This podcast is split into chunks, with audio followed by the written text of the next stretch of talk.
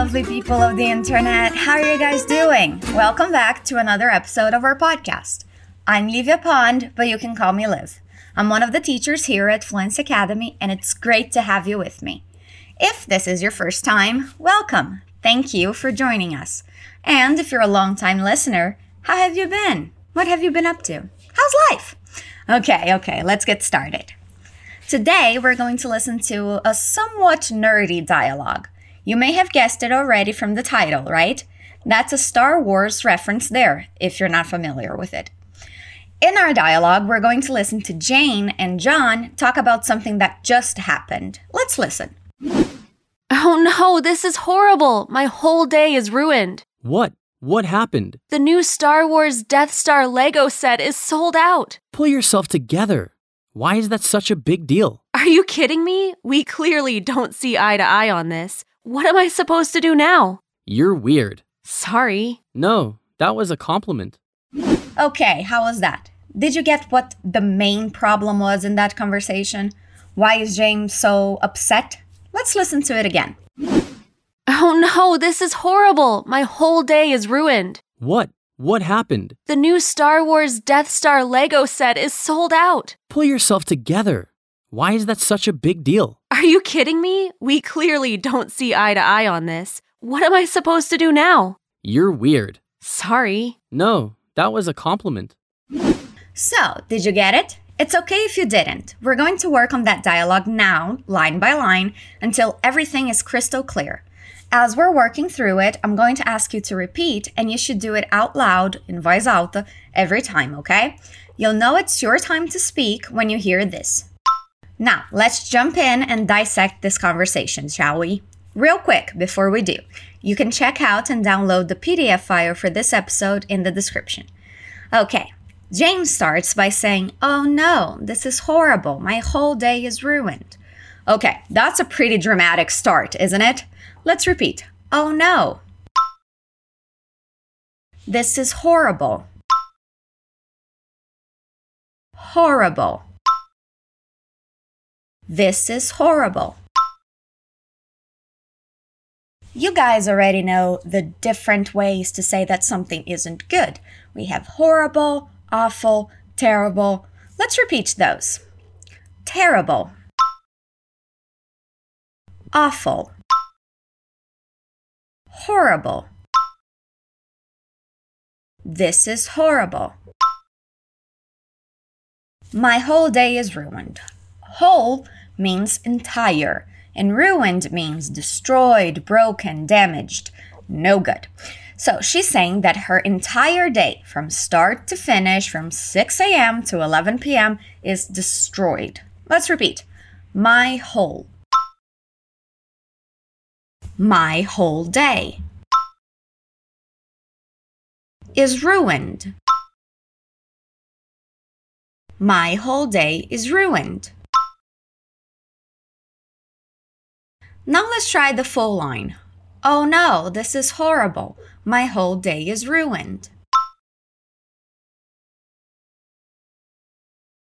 Again. Oh no, this is horrible. My whole day is ruined. Good. After hearing that, John is worried, understandably. He asks, What? What happened? Repeat. What? What happened? Let's see what the cause for all of that is. She says the new Star Wars Death Star Lego set is sold out. Okay, that's a long sentence. Let's break it down. The first half of that sentence is just the name of a toy. You guys know Legos, right? Those little toy bricks that connect to each other to make all sorts of things and that hurt a lot when you step on them. So, they are theoretically made for kids, but the more complicated ones are bought mainly by adults. I know that because I buy a lot of Lego sets myself. So, when you go to a toy store and you get a box of Legos, you're getting a Lego set. Repeat Lego set. Okay, but this isn't just any old Lego set. Nuh uh. It's the new Star Wars Death Star Lego set. If you know Star Wars, you know the Death Star. It's a spaceship, and the Lego set is actually quite complicated to assemble. Let's repeat. Star Wars, Death Star, Lego set, the new Star Wars, Death Star, Lego set. So here we're talking about the Lego that when you assemble makes a Estrela da Morte from Star Wars. Let's repeat again. The new Star Wars Death Star Lego set. The new Star Wars Death Star Lego set.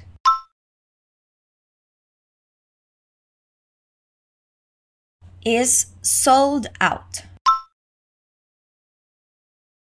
Sold out means that there are no more items of that kind in stock.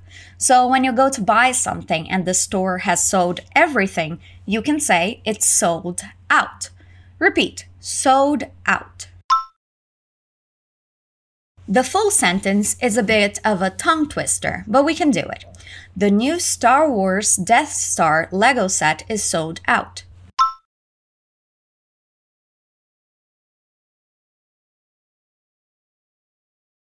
Last time, the new Star Wars Death Star Lego set is sold out.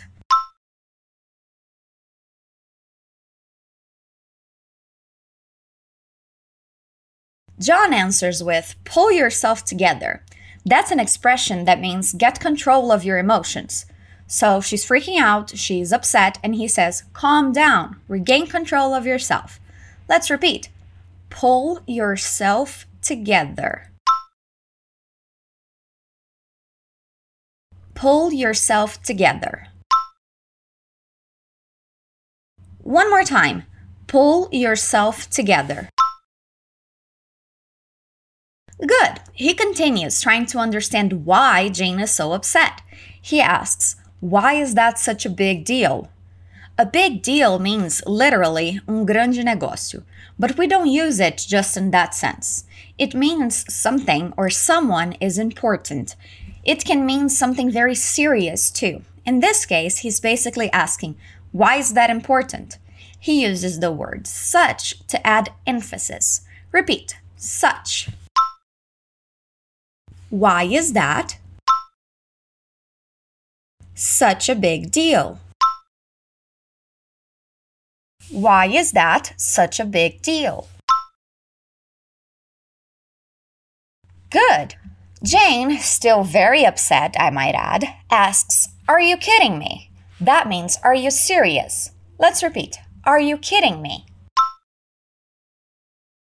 Again, Are you kidding me?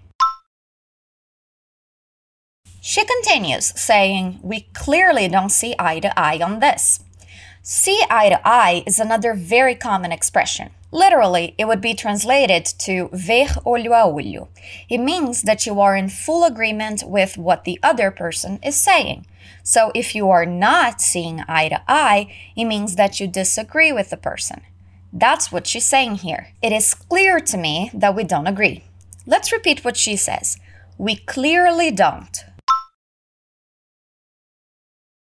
See eye to eye on this. We clearly don't see eye to eye on this. Repeat. We clearly don't see eye to eye on this. Next, she says, What am I supposed to do now?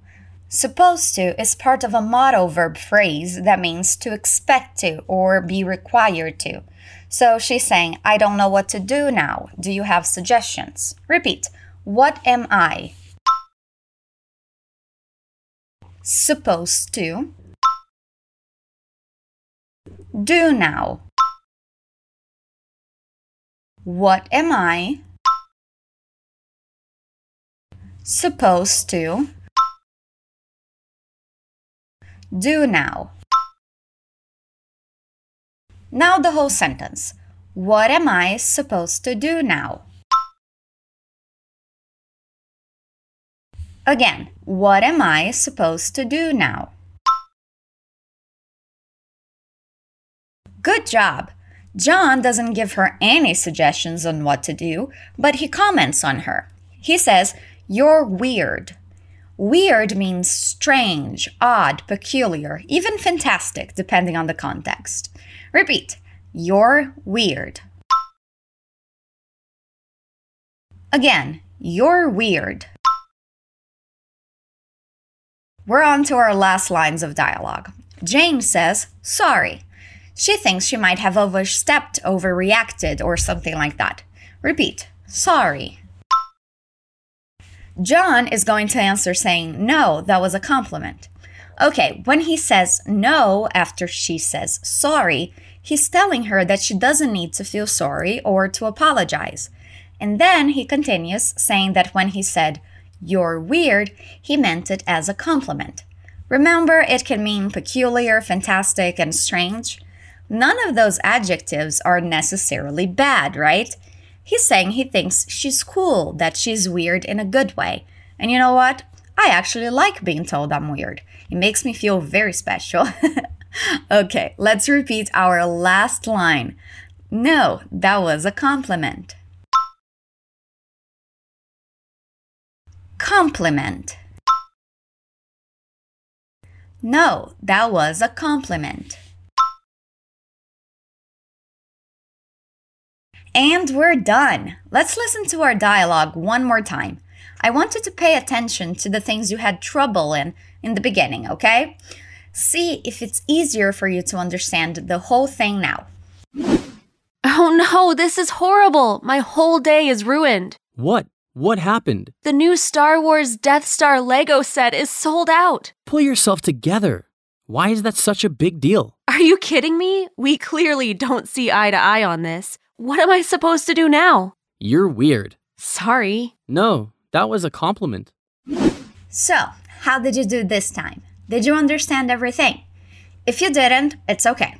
You can listen to this again as many times as you want. You can also download the PDF file that's in the description of this episode. It has the dialogue and all the structures we worked here explained with examples to make sure you never forget it. We hope you enjoyed listening to us today and check back next Wednesday for a brand new episode. I'll be waiting for you. Stay awesome.